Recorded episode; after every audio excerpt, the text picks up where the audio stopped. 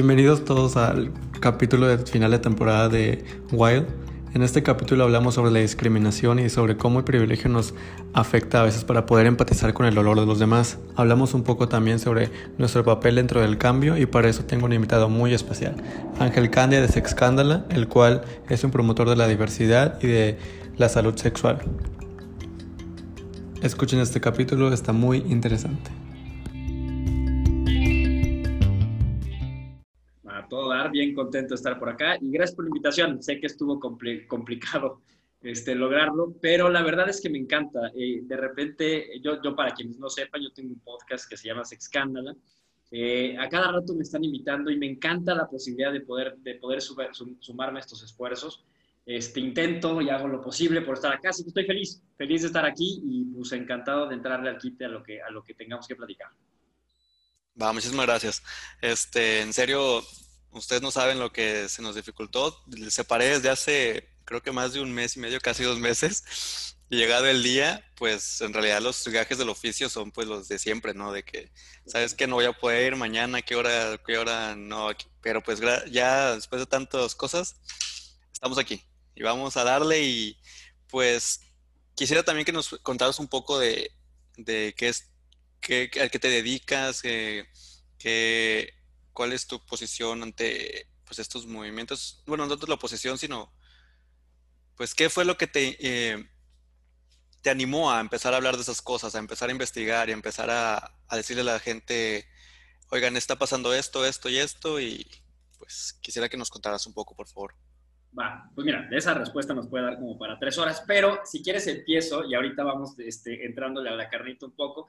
Empiezo un poco por presentarme, la verdad es que no me gusta mucho hablar de mí, pero ah, trataré de ser lo más breve posible para que tengan una idea de, qué, estoy haciendo aquí y, si tengo o no, y se los dejo a, criterio de todo auditorio, si tengo o no las credenciales para, hacerlo. Pero bueno, rápido, yo soy Ángel Candia, eh, soy politólogo de profesión, estudié ciencias políticas y relaciones exteriores. Eh, durante mucho tiempo, eh, siete, ocho años, me dediqué a trabajar en el sector público hasta que me di cuenta que si quería que las cosas de verdad empezaran a cambiar y a pasar, pues no era desde adentro, por lo menos no en la edad en la que empecé a hacerlo y sin mayor alianza para lograr cosas. Entonces decidí migrar del sector público y poco a poco me fui clavando y me fui, más que clavando, me fui involucrando con la sociedad civil organizada aquí en México. En particular, eh, eh, los temas que a mí me llaman la atención tienen que ver con salud sexual y la razón, hay dos razones puntuales por las que me dedico hoy por hoy a la salud sexual. Si bien soy politólogo, eh, eh, a raíz de que me involucro con los temas de, salud sexual, pues evidentemente tuve que pues, empezar a informarme de qué carambas quería hablar. Y no nada más se vale empatizar desde mi experiencia personal o desde la de, alguien más, pero este, sino pues tratar de entender el tema y agarrar el toro por los cuernos. Y a partir de ahí estudié un posgrado en sexualidad humana y desde, y, desde hace un año y medio, dos, estudio una carrera en psicología y una maestría en psicoterapia sexual, sexual y sexología clínica. Es, es porque precisamente me, mi intención es dedicarme de lleno a estos temas. Las razones por las que estoy metido en esto, primero la personal, yo soy un hombre gay y, este, y eh, viví un poco en carne propia el, el, lo que significa el, rechazo desde el núcleo, desde, la, desde tu familia, hasta pues algunas cosas sociales. Tampoco quiero decir que me ha ido muy mal en la vida, pero sí el, que a tus 14, 15, 16 años tengas que vivir un rechazo, pues te marca para bien o para mal, pero te marca y es un rechazo que nadie debería de vivir.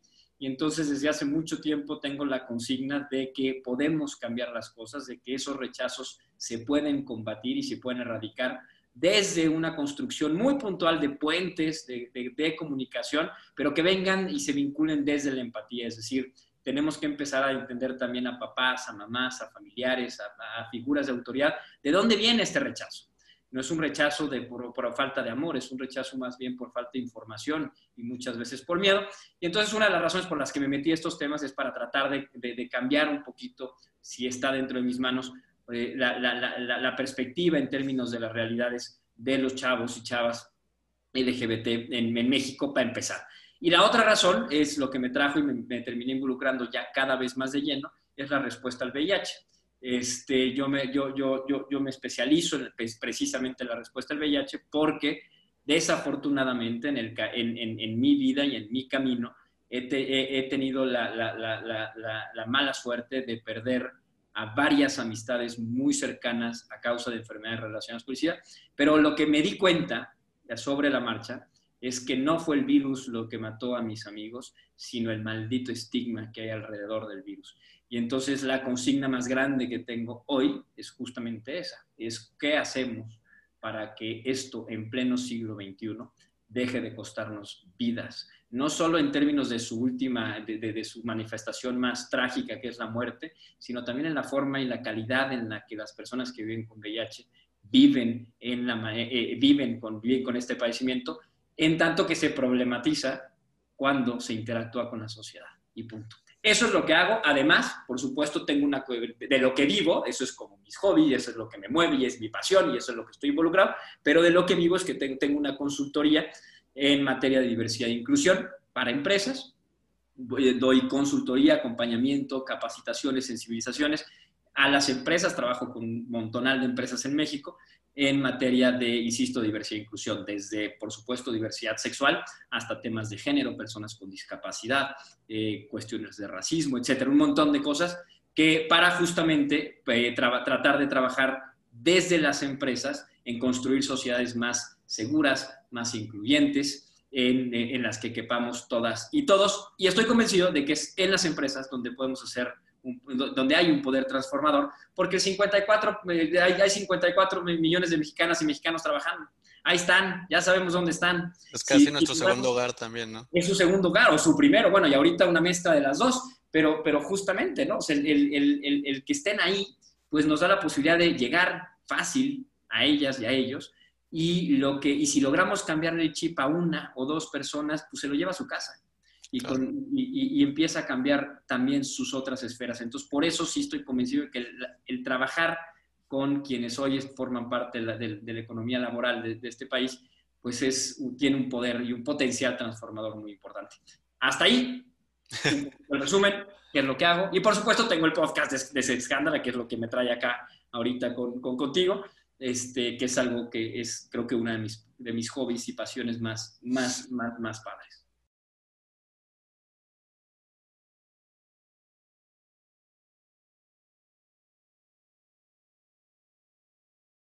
Bueno, Ángel, muchas gracias por presentarte, que está muy padre tu, tu background que tienes para, por, por el cual te invité.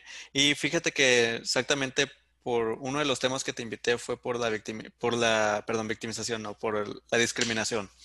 En general, eh, tal vez enfocado en la homofobia, tal vez enfocado en el machismo, así en lo que nosotros podamos conocer, ¿no? De lo que nos concierne. Este, porque he estado viendo, igual no, no es tanto, no quiero hablar tanto sobre eh, la discriminación en sí, porque creo que, pues ya en realidad para estos momentos creo que ya hay demasiada información sobre eso, demasiada información sobre qué es el machismo, el feminismo. Eh, muchos lugares, si quieres, encuentras y vas a buscarlo, ¿sabes? Pero de repente me puse a ver que ah, uno de los temas que es la discriminación es un tema de acción, porque muchos de los temas que he tratado yo, que es sobre, por ejemplo, la salud mental, eh, la cancelación, eh, la masculinidad, la frágil masculinidad y así, que si bien pueden reflejar algunos, algunos daños ante la sociedad, muchas cosas son cambios para, para uno, ¿no? Para uno estar mejor, para uno estar más tranquilo y ser mejor para la sociedad. Pero creo que la parte de discriminación sí es un, un, un cambio importante que se tiene que estar trabajando. Si bien las otras vienen a raíz de todo esto, el centro creo que muchas veces viene siendo la discriminación. Eh, las violencias, pues, por tipos de discriminación, eh, son cosas que se tienen que ir trabajando. Y dentro de esto, te, que te platicaba hace un rato, que me he dado cuenta como que hay algunos bachecitos ahí, ¿no? Algunos baches dentro de, de las luchas que estamos haciendo, porque veo que de repente como que se vuelve un, un apropiarse de un dolor a veces de que no nos corresponde o que no, no hemos vivido solamente por el hecho de estar dentro de, la plática, ¿no? De, ser, muchas veces como que creemos, confundimos el ser aliado o ser parte a ser la víctima en realidad, ¿sabes? No sé si me, doy un poco de entender. Sí, este, sí, sí, sí. A ver, déjame ver si estoy entendiendo. O sea, si, entiendo bien, a donde quieres poner el, foco es, ok, ya entendemos que la discriminación existe, ya entendemos que es estructural, ya entendemos que es sistémica, pero, este, pero para combatirla pues hay, hay un montón de, de, formas. Y creo que la primera forma, y aquí dime si estoy entendiendo bien y si no, le corregimos, este, una de las formas más importantes y más eficaces para, para, para erradicar cualquier tipo de, discriminación es estar consciente de que todas y todos hemos sido tanto víctimas como victimarios. Y eso es bien importante, porque nos cuesta un montón de trabajo reconocernos como ambas. ¿eh? Claro. Hay, hay, un estudio bien interesante de, de, de, de, CONAPRED en el que se le pregunta a, aquí en México a mexicanas y mexicanos si alguna vez han sido víctimas de discriminación o si han sido victimarios y a la respuesta de si han sido víctimas, han contestado por ahí del 70% que no, que no han sido víctimas. Y este es un dato tremendamente este, revelador. Nos cuesta mucho trabajo reconocernos como víctimas.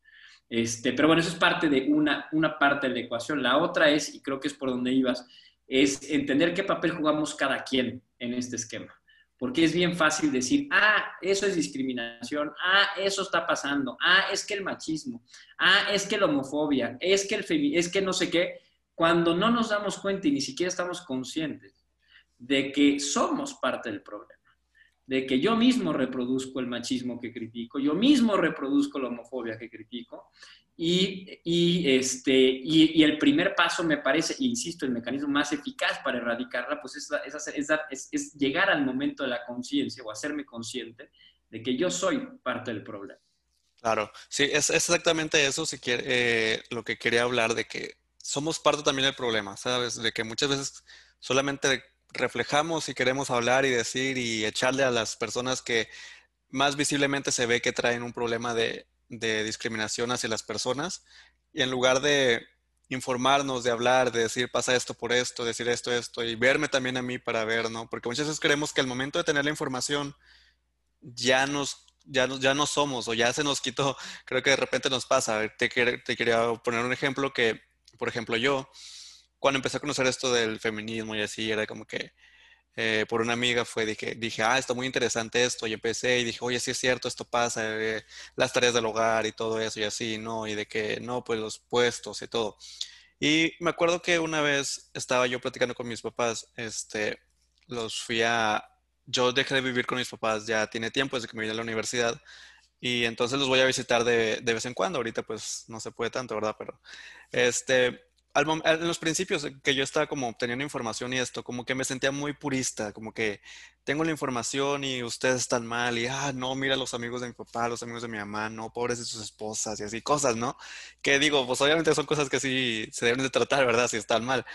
Pero una vez fue así como que yo platicando y diciendo y así, y, y mi mamá fue como que me detuvo, así como que, oye, bueno, sí está muy interesante esto, tal vez en nuestra familia no pase, pero este ¿te has dado cuenta que también hay otras cosas que tienes que tratar de ti? Y yo me quedé así como, no, claro que no. Y me dijo, sí, porque tal vez no eres eh, machista o así, pero de repente, bueno, dice, tal vez no eres, no eres misógino así directamente, una violencia directa de decir las mujeres quítenlas, pónganlas acá y así. Dice, pero si te das cuenta que si te dejas mucho al trato de que yo te doy. O sea, te esperas a que yo te sirva, a que yo haga esto, a que yo haga el otro, o no, no, no todo es un, un, machismo. Dice, también hay veces en las que como que te quieres ver más que otras personas, que sientes más porque tienes más educación.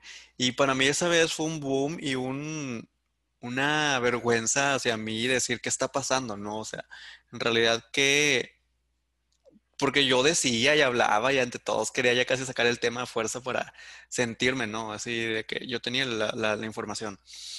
Y de esa vez fue así como que, es cierto, y de esa vez me puse a investigar mucho, no, no tanto investigar, sino a verme y a ver qué estaba reflejando, cuáles eran mis acciones, ¿sabes?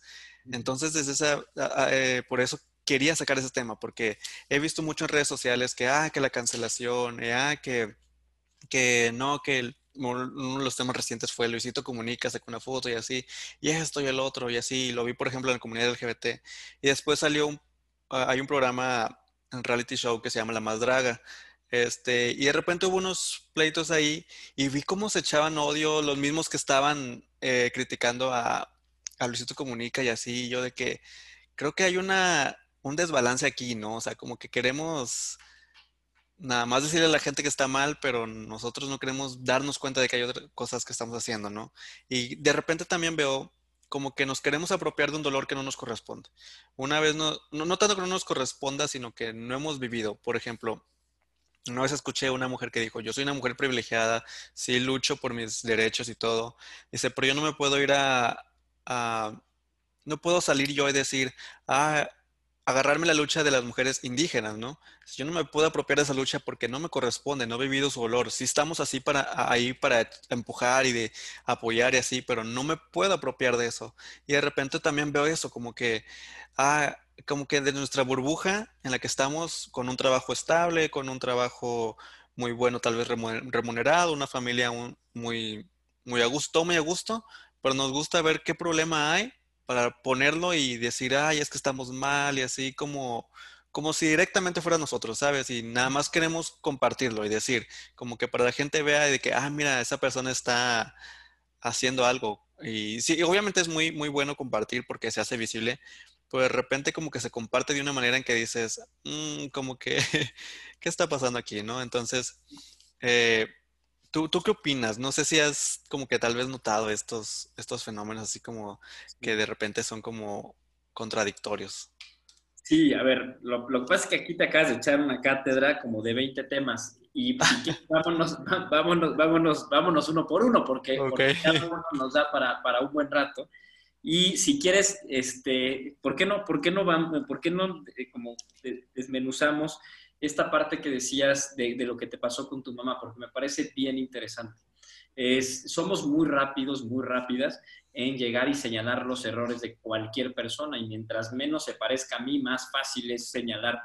El, el, el, tema es que es, uno de los, es una de las características, además hay que decirlo con todas sus letras, del machismo. Es decir, una de las, una de las de, sobre las, una de las de los pilares sobre los que está construido el machismo como tal es sobre es, la identidad del macho, pues está construida sobre tener la razón y sobre nunca estar equivocado o nunca estar equivocada. Y entonces es bien fácil, nos es muy fácil por este machismo introyectado que tenemos y con el que nacimos, eh, no nacimos, pero con el que crecimos, perdón, este, pues juzgar un montón de cosas. El trabajo difícil está en darse cuenta de qué estoy repitiendo yo, precisamente de ese mundo en el que nací, este, que tiene las mismas consecuencias. Y ese ejercicio es bien interesante. Y hasta que yo no empecé a hacerlo, porque algo similar me pasó contigo, digo, este, como, a ti, de que poco a poco de repente alguien me hizo dar cuenta que yo repetía muchas conductas este, y, muchas, y, muchas, muchos este, mensajes que justamente perpetuaban o perpetúan todavía estos, estos, estos constructos que yo criticaba tanto. No se nos puede olvidar que todas y todos somos producto de una sociedad. Al final no, salimos bien librados y libradas. Quien diga yo no soy machista y hablo de hombres y mujeres y de personas no binarias y de quien sea, quien se diga no soy machista, pues no se ha puesto a pensar un minuto en su vida qué caramba se está haciendo, porque no somos, no nos libramos del contexto en el que crecimos desde el minuto uno en el que nacimos y ahorita que están de moda estas fiestas para revelar el género de la persona, desde, ese, desde el momento en el que se enteran que si vamos, si vamos a tener un pene o vamos a tener una vulva, a partir de ese momento se nos dibuja una historia en, en, la, el imaginario de nuestra familia y el tema es que la casi siempre la terminamos este, concretando porque no, es muy difícil salirse de los constructos sociales y de todas estas reglas y normas que desde muy chiquitos y muy chiquitas se nos imponen. Entonces, Dicho eso, hay que primero entender que somos el producto, todas y todos, del mismo contexto, que puede variar en, términos geográficos, culturales o de tiempo, pero finalmente somos producto de una interacción social. Eh, eso nos dice dos cosas. Primero, que no estamos tan mal, tampoco es nuestra culpa. Pero segundo, que todo lo construido, porque todos son constructos, tiene una inmensa ventaja de que si te das cuenta de que está ahí, lo puedes deconstruir. Pero ese proceso es bien complicado, porque te tienes que reconocer como una persona no perfecta, y eso está cabrón, ¿eh? Eso no está, eso en, a nadie le gusta. A nadie nos gusta decir que no somos los que, lo que creemos que somos. Entonces, qué padre ejercicio te hizo tu mamá, porque, porque y, nos pasa mucho, y sobre todo cuando estamos jóvenes, ¿no? No sé, eh, vas, vas recién saliendo de la carrera, pero yo me acuerdo cuando salí de la carrera, hace un chingo de tiempo, y, este, y me acuerdo, yo estudié ciencia política y me acuerdo de cómo yo salía y hablaba hasta en un, en un, lenguaje tremendamente técnico y todo lo, todo lo sobreanalizaba. ¿Por qué? Pues porque la información estaba fresca en mi cabeza y estaba tratando de quedar bien y de demostrar que sabía mucho. Bueno, después la vida me enseñó que si quería comunicar algo, pues tenía que dejar de hablar como, como si fuera ruso y tratar de, de, de, de bajar, de, pues, de, entender que no todo el mundo tenía la misma, el mismo tipo de preparación, déjate el nivel, el mismo tipo de preparación. Entonces, eh, lo que te pasó, y te pasó un poco con tu mamá eso, es, oye, te informaste, te empezaste a dar cuenta, prendiste tu radar, pero se nos olvidó prender el nuestro. Y qué bonito ejercicio, porque el darte cuenta de eso te da la posibilidad y el privilegio que no mucha gente tiene de, de, de, de estar consciente. Esa es la mayor, la mayor ventaja porque es ahí, en ese momento, en el que pueden empezar a cambiar las cosas. Señalar es bien pinche fácil. No, y, no vas a cambiar nada. o sea, diciéndole a la gente lo que está haciendo mal, no cambia nada.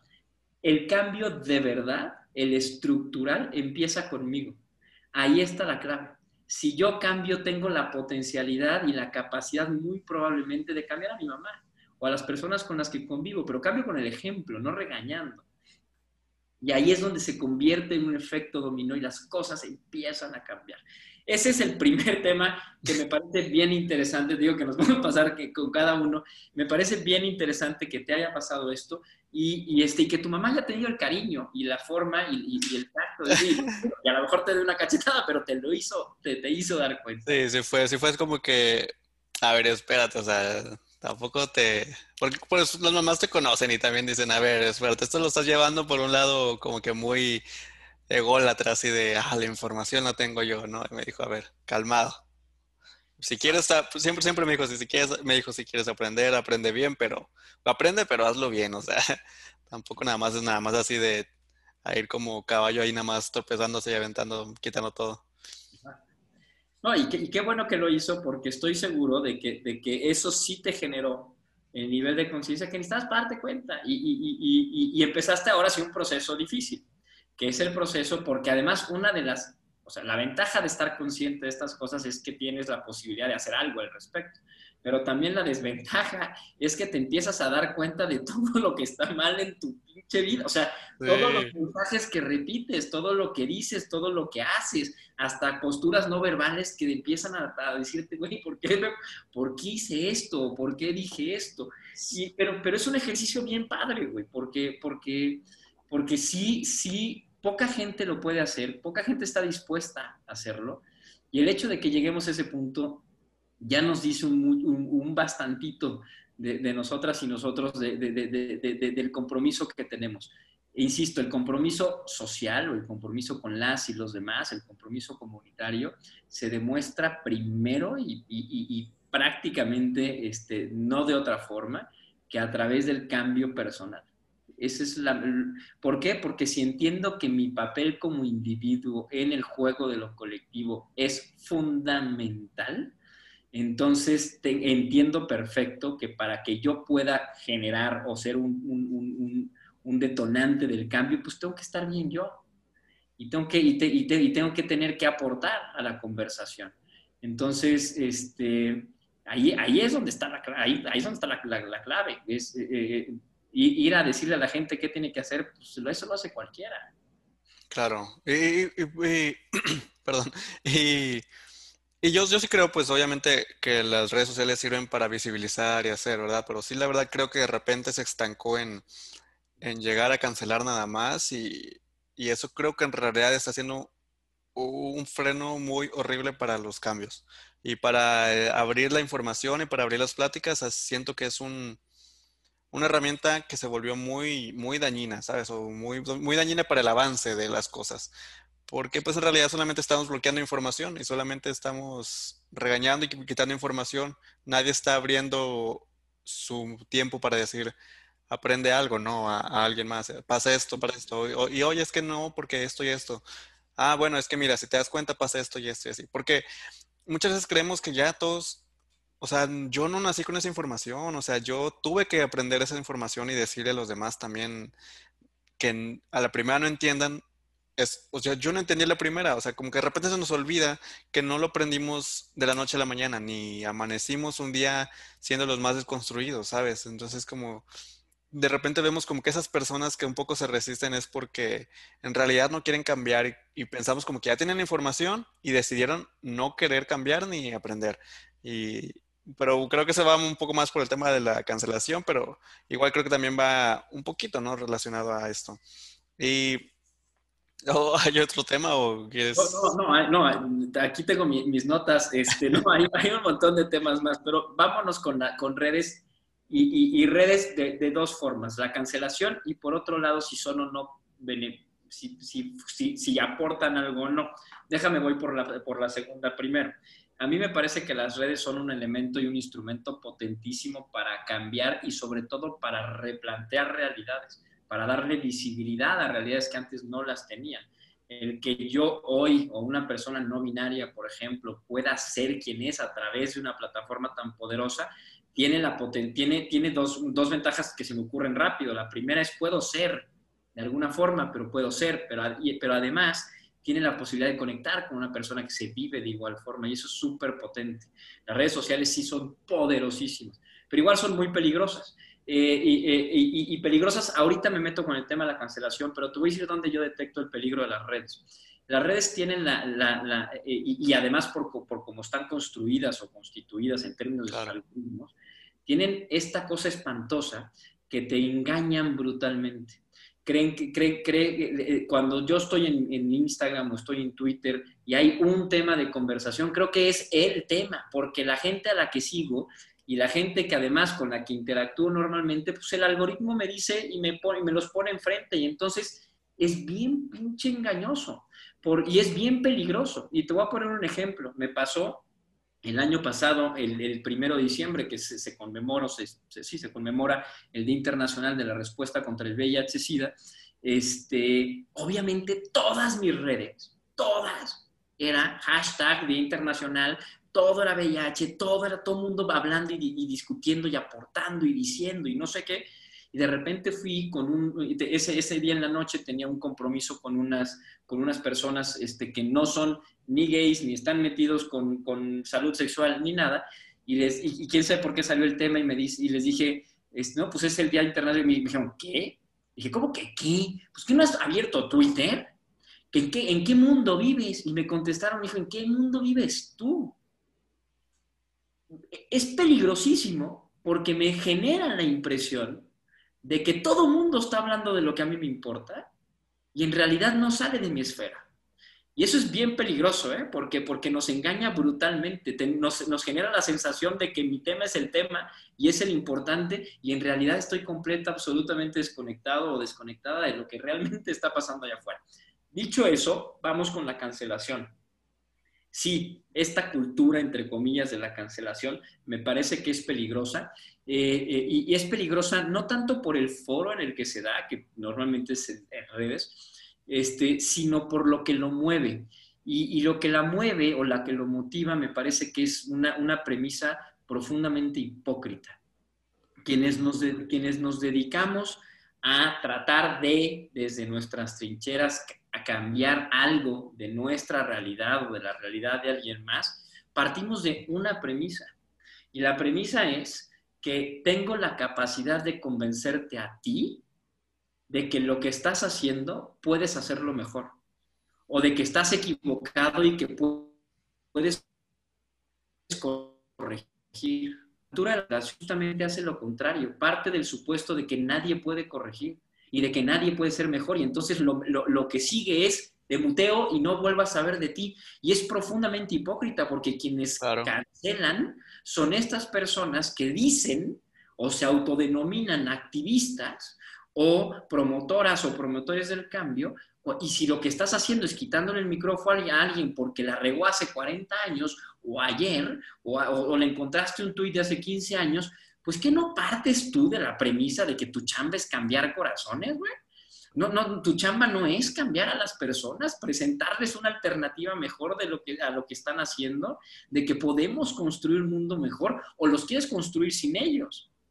Que eso es otra cosa. Entonces, eso es gravísimo y es, y es profundamente hipócrita. A mí cuando veo en Twitter a estos autodenominados activistas diciendo nunca más se le da un micrófono a esta persona, pues, pues entonces, ¿qué, ¿para qué te levantas todos los días? No te, levantabas a cambiar al mundo, pues ¿a quién crees que tienes que cambiar? ¿A él o a quien piensa como tú? ¿No? Entonces, es, eso me parece súper interesante, pero parte justo de esto, de, una premisa bastante hipócrita y bastante mal comprendida. Hasta ahí con cancelación, no sé si tengas algún otro. No, no, está, está, muy bien eso, eh, lo dejamos, eh, creo que eso da para otro tema así otra vez muy extenso y estamos hasta ahí bien. Perfecto. Pues mira, yo nada más para que no se nos vaya, apunté la, última reflexión que hacías en la penúltima intervención, que era esta parte de, eh, de, que te has dado cuenta que a lo mejor hay, hay esta postura de llegar y adueñarse no de la causa, pero sí del micrófono de las causas, ¿no? De causas que a lo mejor tú no has vivido o yo no he vivido y de pronto, y de pronto pues las hacemos tan nuestras de manera deliberada o no, que terminan, este, que, que, termina más bien valiendo el ego y no, la, y, no, y, no, y no las ganas de cambiar las cosas. Yo tengo una, una de mis frases o de mis premisas, consignas más importantes y sobre las que trato de construir prácticamente todo lo que hago, es esta de no tienes que ser la causa para defenderlo. Y tiene un lado romántico, pero también tiene un lado pragmático. Es decir, por supuesto, creo que hay que, hay que, hay que, hay que querernos entre todas y todos, es una premisa básica y, sí, no, no, no, no, apelo tanto al amor romántico, pero sí hay que querernos. Pero la parte pragmática tiene que ver con que eh, no me puedo esperar hasta que mi causa sea importante para, que, para, para yo responder. Si yo quiero que la sociedad un día responda por mí, tengo que responder por la sociedad. Es así de simple. Ahora, eso sí se complica cuando en efecto lo que pesa son los egos y lo que pesa es el protagonismo. Y entonces nos convertimos en... Y es muy, y es muy fácil de que nos pase a todas y a todos. ¿eh? Es muy fácil de que no, no, no estoy hablando específicamente de nadie, creo que podría hablar también de mí.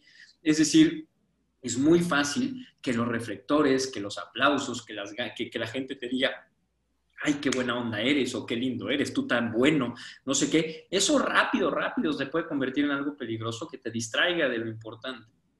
Pero creo que lo que tenemos que tener claro es, primero, que sí, de verdad, no tenemos que ser la causa para entenderlo. Si tú, si tú ves algo y, este, que, que, que te genera inquietud, que no necesariamente sea tu causa, pero que puedes empatizar con ella ya sea desde, insisto, desde un lugar empático, pero también como me pasó a mí específicamente con el VIH, que es, es un tema que a mí me rompe el corazón y que no quiero que siga pasando. Y entonces, ¿cómo me convierto en un aliado del tema para que esto pueda dejar de pasar? No nos puede seguir costando vidas una pendejada de este tamaño. No, ya no. No se vale. Y el punto es que todos los instrumentos que tenemos para cambiar las cosas están en nuestras manos.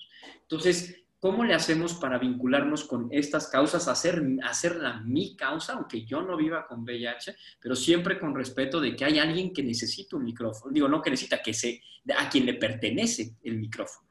¿no? Es decir, mi chamba, nuestra chamba, es mandar reflectores y convertirnos en habilitadoras y habilitadores este, y nunca en protagónicos. Eso definitivamente. Y es muy fácil que pase es muy fácil que se note porque somos humanos y no somos de piedra y es muy tentador que de repente este, pues, pues la gente te voltee a ver por uno u otro tema y si además ese tema tiene la consecuencia de que te hace sentir bien contigo mismo, contigo misma porque, pues porque estás haciendo algo bueno, pues todavía más tentador, ¿no? Es muy, es muy, es muy difícil mantener en este, en, pues indiferente o, o, sí, indiferente a, los aplausos, a las cosas buenas. Entonces, no, es, no es fácil, pues. Pero hay que estar conscientes de eso y que no se nos olvide nunca que las causas tienen sus, sus, sus, propias experiencias, sus propias vivencias, las personas que la viven, y que si no formo parte directa de la causa, se vale, me puedo poner la camiseta, pero el tema es cómo te la pones y, y, para qué. Sí, claro, eso, eso es muy importante, eh, lo que dijiste, porque sí creo que eh, de repente como que nada más le eché al protagonismo, pero sí es cierto que no tenemos que vivirlo para, para, para poder defenderlo, porque por eso están las personas que son aliadas de los movimientos o que aunque sean del, misma, del mismo entorno tal vez vulnerable, como, como decía, no tienes que ser eh, mujer indígena para poder apoyar a las mujeres indígenas, ¿no? Y tampoco tienes que ser mujer para poder ayudar a una mujer indígena, porque desde yo puedo alzar la voz a, algo, ¿no? Y, y, si bien para no meterme tanto a decir, oye, vas a hacer mansplaining y todo eso, bueno, por ejemplo, yo lo que he estado buscando más es el lado del machismo, ¿no? Que eso sí concierne mucho a lo que es el hombre, el hacer, el tanto, ¿no? Porque las víctimas, lo que lo viven, lo que lo pueden explicar mejor, pues prefiero yo darle una voz, ¿no? Pero si me preguntan, obviamente, si no hay una mujer, voy a explicar como que lo más de mi perspectiva, como para que vean qué pasa, ¿no? Creo que, que es un poco lo que podríamos hacer, no, no, no callarnos tampoco, porque sí también, pues, o sea, como decías tú, volveríamos a lo mismo de de, quitarle voz a, las cosas, ¿no? Entonces, eh, pero eh, hablando de esto, como hablaba, decías tú, eh, sí está muy padre hablar y todo eso. Y de repente también vemos como que, yo, yo he visto así de esto que decíamos de, voy a volver otra vez a poner el tema de las mujeres indígenas. Ay, es que cómo le dicen eso, cosas que sí son importantes, sí son, sí son pláticas importantes diciendo, no sé, Yalitza en los Óscares, Yalitza esto, cómo, por qué una indígena, ya cómo iba a ser nominada y, y, esto y el otro. Y muchas veces nos enfocamos en eso, ¿no? Y decir, ay, ya queremos que nadie le diga nada y así. Y, no es tanto como no le, diga nada, sino que, um, ¿cómo diré? Mientras nosotros estamos acá queriendo pelearnos, desde yo desde aquí, desde mi silla, desde mi casa, desde mi casa con tal vez eh, aire, con comida llena en mi refrigerador, todo, ¿no? A final de cuentas, en ese mismo momento, las mujeres indígenas siguen luchando, o sea, no se puede detener, ¿no? O sea, no se pueden ellas decir, ah, ya alguien está haciendo algo por nosotros en redes sociales. Ellas tienen que seguir saliendo a trabajar todas las mañanas, criar a los niños, tal vez seguir en un entorno muy violento, porque pues lamentablemente se, es como que más, es, muy violento el ambiente que tienen por lo generacional que hay así. Y ahí es donde yo me pregunto, ¿no? O sea, ¿qué, qué, qué onda? O sea, ¿por qué no nos damos cuenta de nuestro privilegio para poder hacer un cambio, ¿no? Y yo muy feliz acá regañando a alguien que dijo algo, eliminando a alguien en mi Facebook y diciendo, ay, es que lo voy a eliminar porque no es buena persona. Y, de, y pero paso por tal vez el centro de mi ciudad y no quiero que se me acerque tal vez como las personas indígenas que están vendiendo, no le quiero comprar y prefiero comprar una muñeca tal vez allá o como que no nos cabe en la cabeza de repente que estamos haciendo como que un doble discurso sin querer, ¿no? No, sí, y, doble y triple y cuádruple, porque está cabrón. Y, el, mira, uno, uno de los graves problemas del privilegio entendido como esta serie de factores, variables, condiciones que me ponen en un lugar en la carrera de la vida sin que yo, yo haya hecho absolutamente nada para merecerlo. Es decir, si yo nací hombre, tengo un privilegio sobre quienes nacieron mujer. Si, si, si yo nací de un, con un color de tez más clara, tengo un privilegio de entrada por quienes nacieron con un, un color de tez más morena, lo que sea. Son factores, variables que me ponen en la carrera de la vida en más adelante en una situación justamente privilegio, pero yo no tuve mayor responsabilidad este, o mérito para conseguirlo. El privilegio, insisto, el problema, el privilegio es que apendeja y apendeja un montón. Ahí es donde está el problema. No nos deja darnos cuenta del privilegio. Esto me pasa todo el tiempo. Yo a cada rato tengo, por ejemplo, discusiones con, con mi papá, por ejemplo, porque mi papá es una persona que hombre blanco, este, con, tuvo acceso a educación, con una, una posición bastante privilegiada, ta, ta, ta, bueno, le cuesta un montón de darse cuenta, le cuesta mucho darse cuenta que existe incluso el privilegio. O sea, que, nada más que existe. Pero es que, y no es que sea una mala persona, mi papá es una de las personas más buenas que conozco, pero el tema es que no, el privilegio lo tiene tan atontado, pues, que le cuesta un montón de trabajo darse cuenta de lo que está, de, del lugar que tiene en la vida por todas estas condiciones que él no controla y que no se ganó, sino que simplemente se le dieron en automático por la forma en la que estamos vinculados y articulados en la sociedad. Entonces, el privilegio nos apendeja. Por eso te decía al principio que es bien interesante que podamos darnos cuenta que, este, bueno, más bien que el que te des cuenta, que el que, el que digamos, ay, güey, esto es un privilegio, ay, esto también, ya nos pone en, en una nueva situación de privilegio, pero ahora sí en un privilegio para poder ayudar para poder cambiar. Y más que ayudar, sí quiero quitar esa palabra ayudar, más bien para, para, articularnos y para vincularnos desde un lugar completamente distinto. El otro día igual discutía, por ejemplo, con, con, con, con mi papá, este, hablando sobre el lenguaje inclusivo, ¿no? Y me decía de, de, por qué tenía que decir todas y todos, ¿no? Si con el todos ahí estaba, y le dije, sí, pa, lo que pasa es que aquí el tema es que el lenguaje te lleva nombrando a ti toda tu vida, toda tu vida. El lenguaje además, no solo porque eres hombre, sino porque eres un tipo de hombre, te tiene perfecta y absolutamente nombrado desde que naciste y te vas a morir siendo nombrado siempre. Pero de entrada el lenguaje invisibiliza a la mitad de la población, de entrada. No, este, bueno, pero lo que me decía es, bueno, está bien. Si lo que quieren es decirles que digamos todas, está bien, ya sería, ya, ok, no las estamos nombrando. Les decía, volteaba y decía, no puede ser que incluso de una manera tan condescendiente, este, y eso es privilegio porque además cree, y mi papá es un ejemplo y no me gusta hablar mal de él porque es una de las mejores personas. No, pero, pero es que es, es, lo más padre cuando podemos hablar de nuestro círculo porque estamos dándonos cuenta que, sex, que no es tanto afuera, sino desde adentro hacia afuera es donde empezamos los problemas, ¿sabes? No es nada más ir a publicar, sino que de repente volteas y ve, vemos a los cercas y nos damos cuenta de que no es un, un un querer dañar a alguien, o sea, no, no viene de un lugar de un, de un deseo de querer invisibilizar o dañar o hacer menos a las personas, sino que es para que nos demos cuenta que, que somos todos, todos, todos y todas, eh, tenemos, somos parte del problema, ¿sabes? Y, y, darnos cuenta de eso es, es, muy importante para poder seguir el cambio. ¿Y seguías? Totalmente. Y ahora, el tema es que uno de, uno de mis pleitos en la vida es que sí, ok, no estamos conscientes, ¿no? Y, normalmente somos muy ignorantes de las realidades y de los privilegios que tenemos. Ahora, el, ser ignorante per se de esto no es un problema.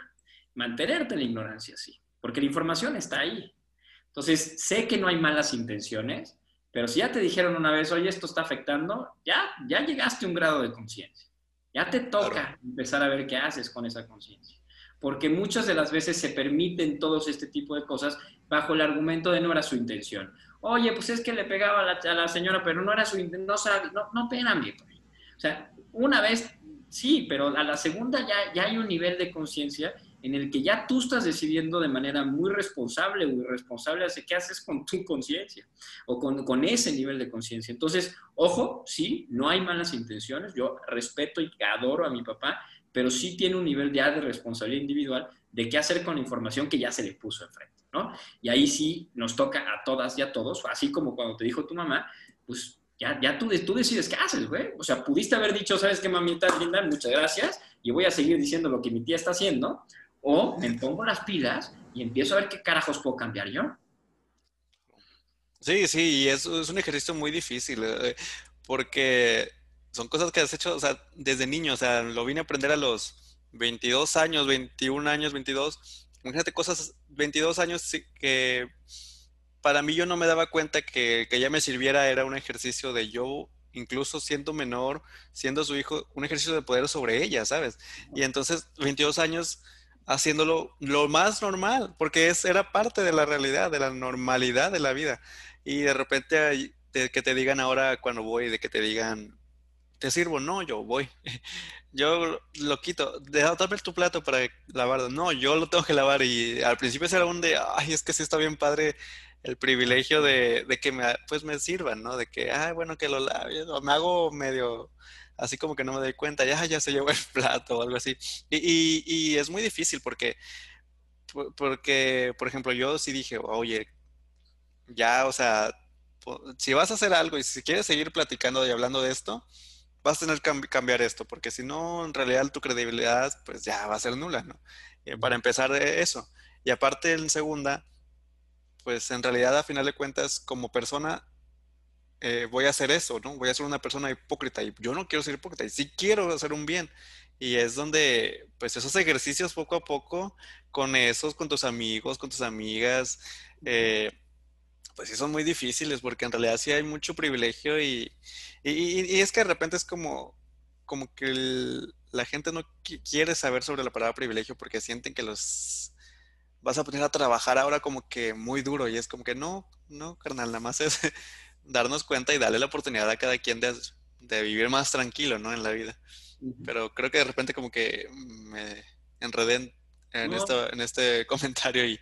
No, no, no, pues sigamos.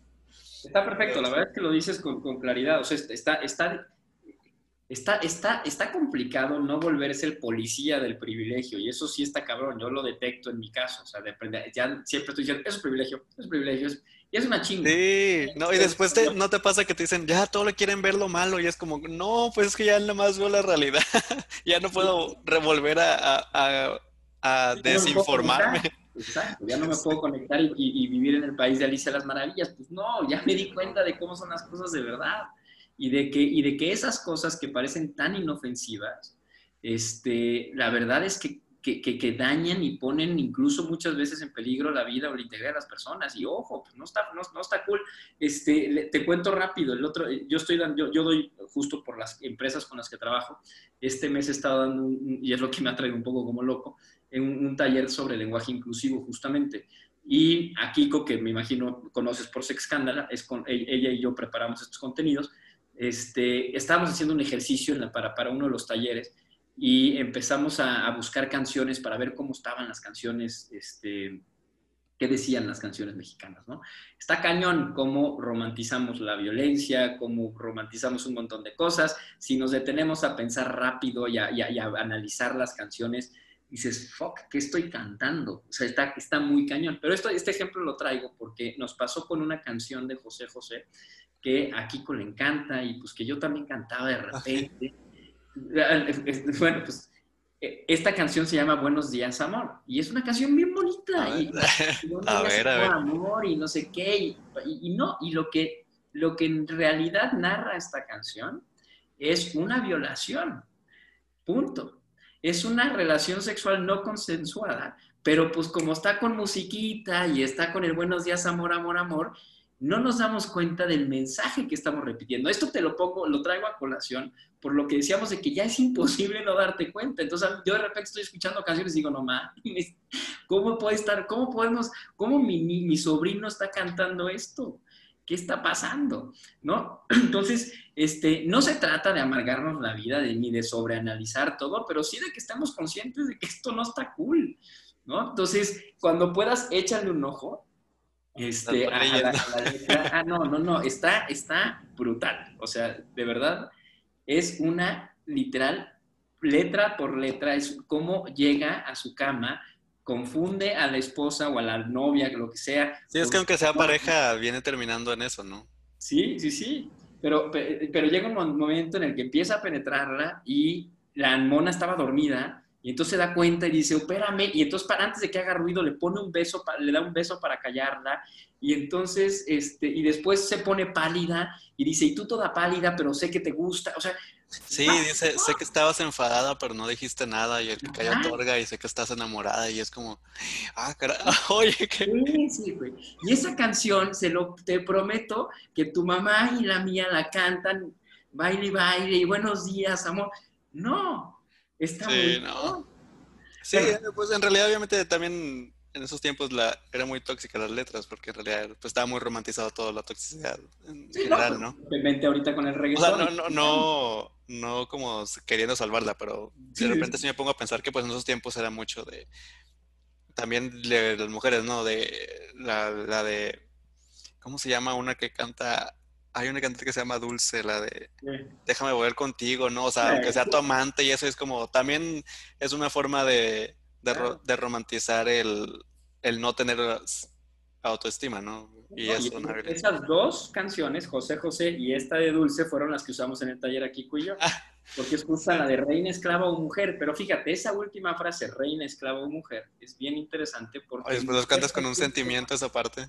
No, pues se entiende como una categoría aparte. es impresionante, pero esto te lo decía porque, pues sí, te conviertes en una suerte de policía de todo. Y en todo empiezas a ver cosas. Y está bien, no, no sobreanalicemos, no nos clavemos, no se trata de arruinarnos la vida, no se trata de que dejemos de llevar serenata, no se trata de que dejemos de disfrutar, pero sí de que estemos conscientes de que ahí estamos mandando mensajes también y de que, y de que todo el tiempo y que esos mensajes sí ayudan y sí perpetúan ciertos estereotipos que se convierten en prejuicios que terminan en prácticas discriminatorias muy puntuales. Entonces, ojo gente, no nos arruinemos la vida, no nos amarguemos, pero conscientes de que ahí hay un montón de mensajes que estamos repitiendo sin darnos cuenta. Sí. Bueno, pues entonces, eh, pues ya hablamos de, de estos tipos de apropiarnos de repente de querer, del de querer más que nada ser protagonismo de un dolor que tal vez no nos corresponde o no lo hemos vivido.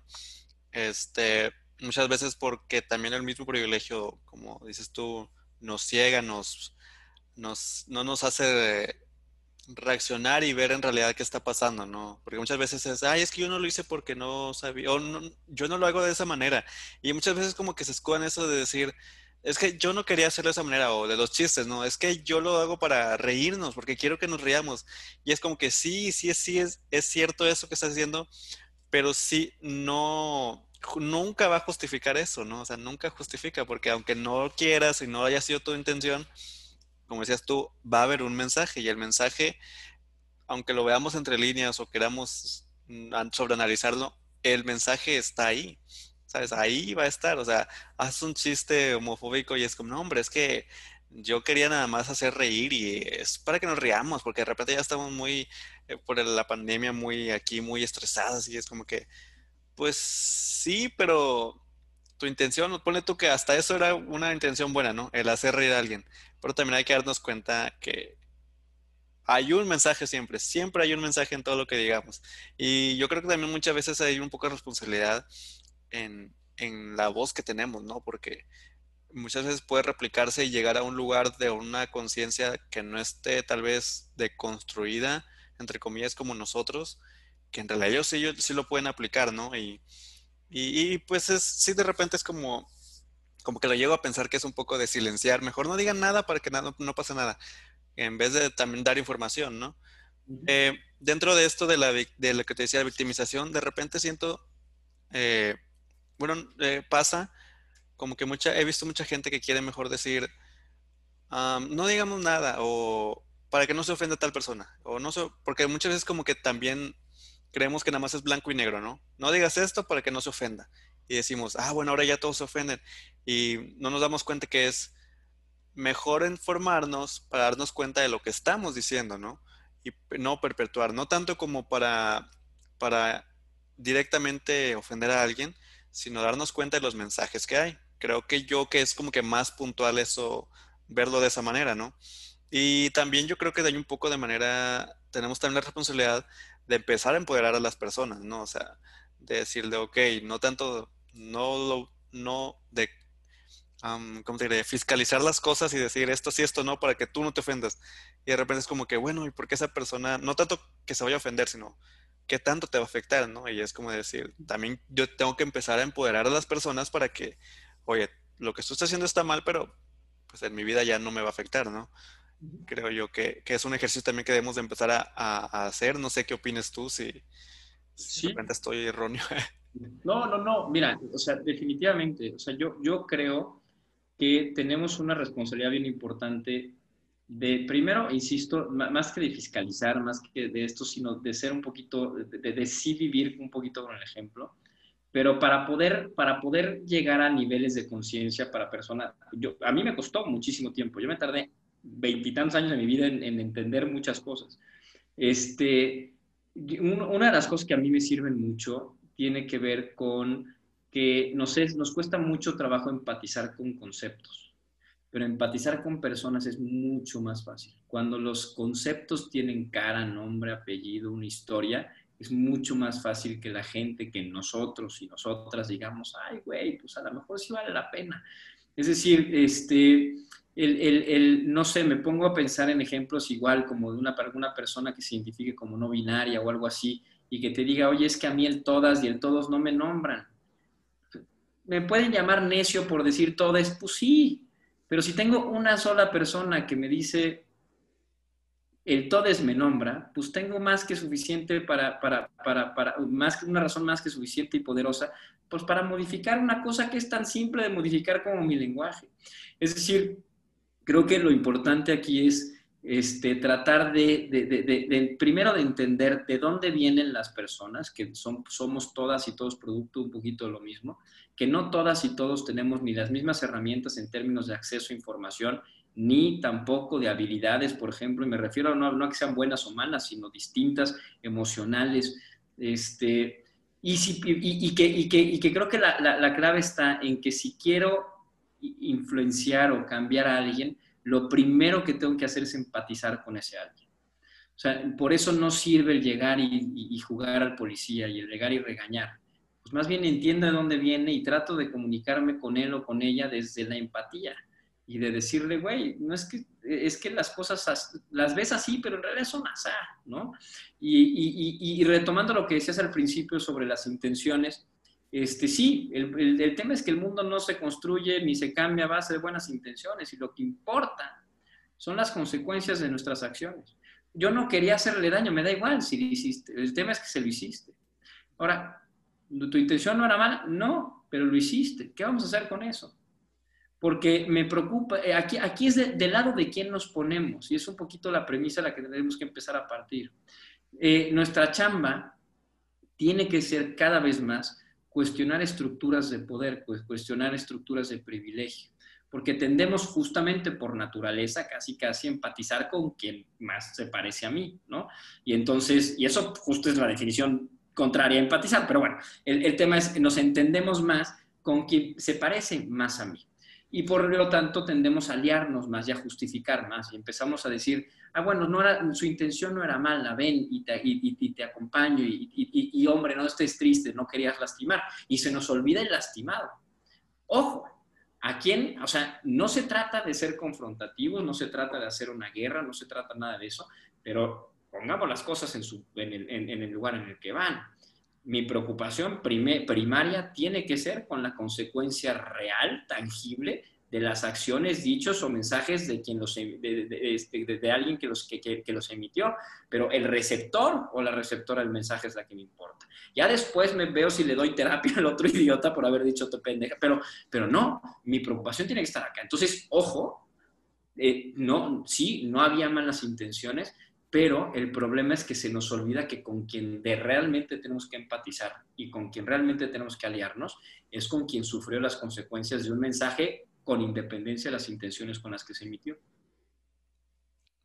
La víctima, ¿quién está haciendo algo? Y diciendo eso, este, y ya hablando de que tenemos que empezar a darnos cuenta de nuestro privilegio y todo eso, como decías tú, ¿qué se está haciendo por las víctimas? Este, pues tal vez obviamente no vamos a saber directamente qué está pasando con cada quien, pero por las personas que están con menos privilegios, más vulnerables que nosotros, ¿cómo se puede hacer algo por ellos? Pongamos ejemplo de las personas eh, dentro de las mujeres o el colectivo LGBT. Eh, ¿Sí se dice colectivo? Sí, el colectivo, ajá, comunidad. La comunidad del colectivo. Este, con menos recursos, de pueblos chicos, de ciudades chicas. ¿qué se puede hacer por ellos o qué se está haciendo ya por esas personas? Porque muchas veces hablamos, publicamos y decimos de lo que está pasando en nuestra ciudad, grande tal vez, que no va a ser el mismo dolor ni la misma consecuencia que yo publique algo aquí de alguien que dijo algo aquí en Monterrey o en la Ciudad de México, a que lo digamos de una ciudad chica, pon como ejemplo tal vez Nuevo Laredo, que, es donde yo soy, no va a ser el mismo impacto, ni nadie va tal vez a ver la misma empatía o la misma respuesta, ¿no? Pero ¿qué podemos hacer por esas personas? ¿Qué se está haciendo por esas personas? ¿Qué, ¿Qué, nos puedes comentar sobre eso? No sé si está mm. muy grande la información. Ajá, la, siento, la siento como un poco, un poco grande. sí, este, ¿verdad? A ver si la puedo aterrizar. A ver, ¿qué se está haciendo? Bueno, se está haciendo muchas cosas. Eh, eh, eh, el tema es qué tan eficientes o no son para, en efecto, provocar un cambio estructural real y sostenido en el tiempo. Eh, yo creo que hoy las condiciones no están dadas en ningún, bajo ninguna circunstancia para que estos cambios que se necesitan en calidad urgente se den de manera que en efecto cambien las cosas. Yo no creo que esté pasando eso, salvo a lo mejor en algunos temas muy puntuales. Creo que, creo que, creo que hay mucho camino todavía por hacer. Pero, pero, pero, pero puntualmente, a ver, eh, eh, lo que no me gusta de plantear como la pregunta de manera tan grande es que mm, como personas, porque a quien nos esté escuchando, cuando veo un problema así de grande, pues volteo y me veo el espejo y me veo chiquito. Y eso es el peor, eso es una de, los, de las cosas más malas que nos pueden pasar. cuando nos reconocemos chiquitos frente a un problema, pues mejor no le entro, güey, pues me van a aplastar y pues mejor me voy para atrás. Y si hago o dejo de hacer, pues no importa. Y eso más bien creo que lo que me gustaría eh, transmitirle a quienes nos escuchan es, no, sí, sí importa y importa un chingo, cara. De verdad, es bien importante el que tú hagas algo, no importa qué, no importa en qué tema, no importa en qué causa, no importa si es un tema de ecología, de cambio climático, de poblaciones indígenas, de comunidades, no importa. El tema, el, ayudar a tu vecino, no importa. El tema es que si haces, pero sobre todo si dejas de hacer, importa un chingo, importa un montón. Esta frase absurda que me revienta a mí de el granito de arena es el peor error que nos pudo haber pasado en la vida porque de verdad nos convirtió en granitos de arena en términos conceptuales. A través del lenguaje, eh, el lenguaje es un proceso cognitivo y eh, aprendemos, hablamos, pensamos y actuamos. Y si desde el lenguaje nos consideramos como granitos de arena, pues ya se jodió el asunto. No, señores y señoras, no somos granitos de arena. El papel que jugamos es mucho más grande y mucho más importante. Y si tú mañana decides no entrarle a la ecuación, ya perdimos todas y todos. Entonces, sí es bien importante que te reconozcas como parte fundamental en la ecuación del cambio. Primero.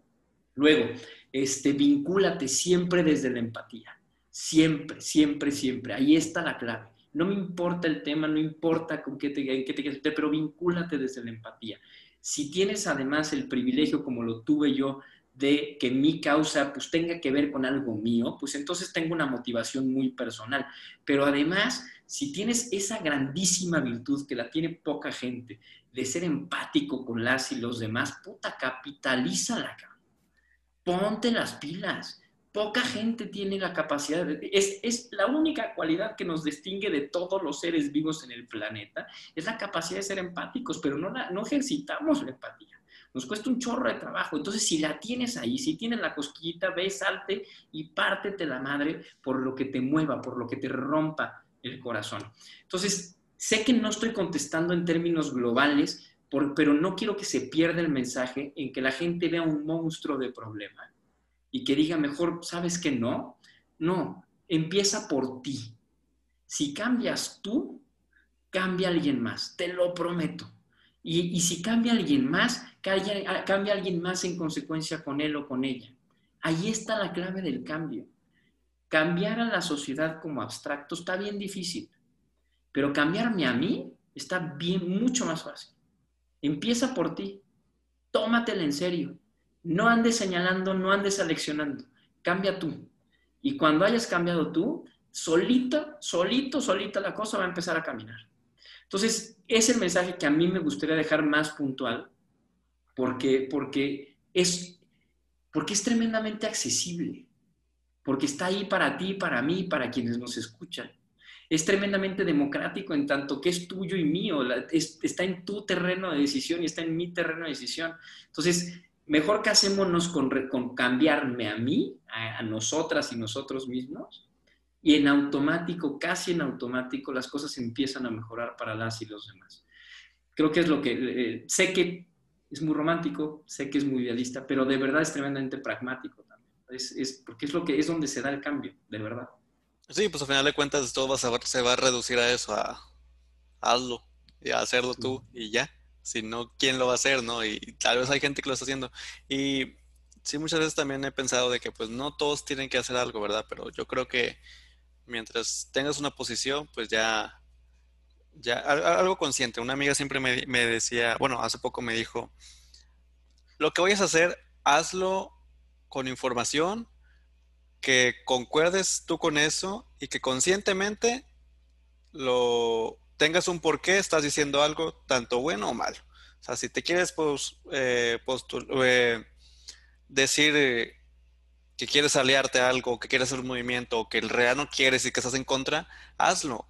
Tienes el derecho a hacerlo, pero dice, lo más importante es hacerlo con, con un porqué. O sea, que cuando te pregunte por qué, sepas explicar por qué tienes esa posición y, y, ya. Porque muchas veces nos decimos nada más, ah, sí, yo quiero ser feminista, quiero ser eh, promotor de, los, de la diversidad y todo.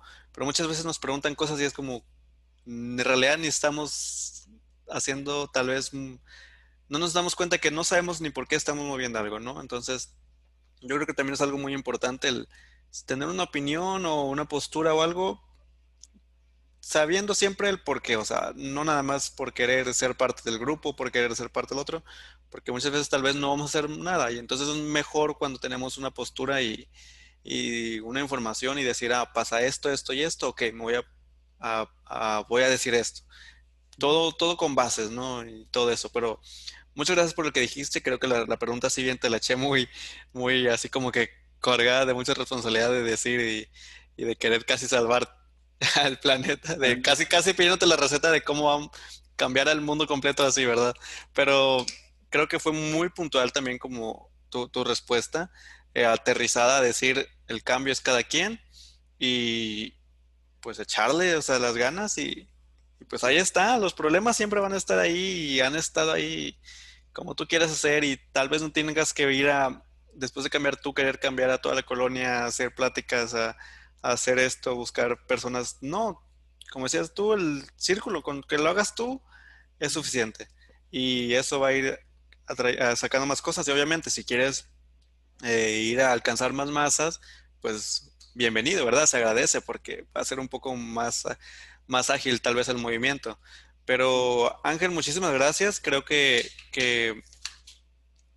estamos muy satisfechos con lo que nos has venido a comentar sobre las cosas. Tal vez un poco, estuvo un poco tal vez pequeña la plática, pero creo que los puntos que yo quería tratar y que quería que dijéramos, los tocamos. Este, ¿Hay alguna cosa que tú quieras concluir, algún mensaje más que quieras dar eh, fuera de esto o algo? Sí, sí, sí. Pues mira, yo creo que para cerrar el ahorita hablabas tú de, este, de, convencerte, de informarte para, para, poder salir eh, a, a, trabajar sobre un tema. Yo te, te, propongo una, y les propongo, te propongo a tu auditorio una, una, una visión complementaria, no distinta. Y es, ¿por qué no empezamos a buscar cuál es de verdad nuestra pasión? Eso no es nada nuevo. La propuesta nueva que quiero hacer es cómo encontramos a nuestra pasión. Creo que se ha romantizado un poquito la idea de la pasión. Cuando le preguntas a la gente, ¿qué es, cuál, qué es la pasión? Te contesta siempre, ay, pues es lo que te encanta hacer, ¿no? Y es lo que te mueve y lo que te despierta y lo que te, te pone las pilas y la gasolina. Y al otro día sí. la verdad es que a mí eh, le funcionará a gente, pero a mí no me funciona esa parte, esa descripción de la pasión, o no esa descripción parcial de la pasión. Y con este mensaje se los dejo. El, para mí la pasión tiene mucho más que ver con aquello que te rompe el corazón que, que, con lo que te lo une. Y esto, y esto sí, creo que la, la pasión la encuentras en tanto que descubras qué es eso que dices, no se vale, esto no se puede seguir sosteniendo así, esto no es justo, esto no está bien, y cómo lo complementas, ahora sí, con aquello que te gusta hacer y en lo que eres bueno o buena haciendo. La pasión está ahí para mí, lo que me rompe el corazón y lo que me lo enmienda justo porque soy bueno o buena haciendo algo para poder trabajar y promover el cambio de alguna realidad que justamente me rompe el corazón. Entonces les invito a eso, eh, encuentren su pasión y una vez que la hayan encontrado, todo lo demás casi, casi, casi viene en automático. Pues ya escucharon, busquen su pasión y pues eh, el, hay que ir eh, entendiendo la vida. La otra vez escuché, hay que entender la vida, no pelearte con ella, o sea, porque la vida va a seguir sucediendo y no te puedes hundir en, en algún problema, en algo esto, en pensar el otro, porque al final de cuentas, mañana tienes que seguir trabajando, mañana tienes que seguir comiendo, tienes que seguir viendo por tu familia, o sea, se ven muchos, como decías tú, si vemos el problema desde aquí, es un problema muy grande y dices, ay, se te abrume, abruma, abruma, ¿verdad? eh, y, pero no, o sea, es un día a día y es un cambio y no, el día no se paró porque tú te diste cuenta de eso. La gente sigue trabajando por sus familias, la gente pobre tiene que seguir buscando, tú tienes que seguir buscando por tu vida y es un cambio con pero lo, lo padre es que reconocer el problema nos va a ir ayudar a cambiarlo un poco. O lo mucho o poco que podamos hacer por nosotros, por nuestro entorno, pues va a ser suficiente tal vez para esa persona. es, es mucho, nunca es poco, nunca. No, y eh, bueno, bueno, gracias por eso. Al poco de la mucho, mucho. Ah, bueno, si es mucho entonces. Sí, no, e incluso un te quiero, o sea, te quiero puede cambiarte todo el día y la semana y ese día algo va a pasar, algo muy padre. O sea, con estar feliz, con, con eso ya es un cambio en tu vida. No necesitas nada más, no necesitas ir a buscar a cambiar el machista que tienes al, lado tuyo, o sea, o, obviamente sería muy bueno, ¿verdad? Pero... Empieza con tu pues macho interno, empieza con el tuyo, date cuenta, que es igual, casi, y a partir de ahí empiezas a cambiar al machito de al lado, vas a ver. Sí, o se va. no, pero pues Ángel, muchas gracias. En serio, ha sido una práctica muy agradable y pues después de mucho tiempo pudimos concretarlo y la verdad yo estoy muy feliz y satisfecho con, con lo que nos pudiste aportar. Y pues les quiero recomendar que escuchen el podcast que tiene él. ¿Qué día salen los capítulos? Los jueves. Ah, hoy salió. Hoy salió. Sí, sí, sí. Ándale, ¿eh? No, no es cierto, la tarea. No, no, no. No, oye, muchas gracias de verdad por la invitación, te lo agradezco. Este, me encanta venir. Ahí está, eso. Aquí lo tengo. Ahí está. No pueden Sí, sí, sí. Oye, no, de verdad, gracias por la invitación. Este, me encanta venir a este tipo de espacios. Yo sí estoy convencido de que, como lo, lo dice a Kiko este, todo el tiempo, el mundo se cambia una conversación a la vez y esta conversación estoy casi seguro de que le llegue a uno, dos o 25 mil personas, algo generará. Así que de verdad muchas gracias y este, gracias por la invitación. Hombre, a ti, pues a todos escuchen por favor eh, los demás episodios, pedimos que los compartan, se este, sigan aquí, nosotros vamos a seguir todos los lunes sacando episodios de temas interesantes que yo creo que son importantes para que la gente los escuche y puedan empezar un cambio poco a poco. Y también escuchen repitiendo otra vez a Ángel Candy en Sexcándala. En realidad tiene una información muy buena sobre la sexualidad y sobre la inclusión y la diversidad y todo. Y pues muchísimas gracias a todas y todos por escucharnos. Hasta la próxima. Hasta luego, gracias.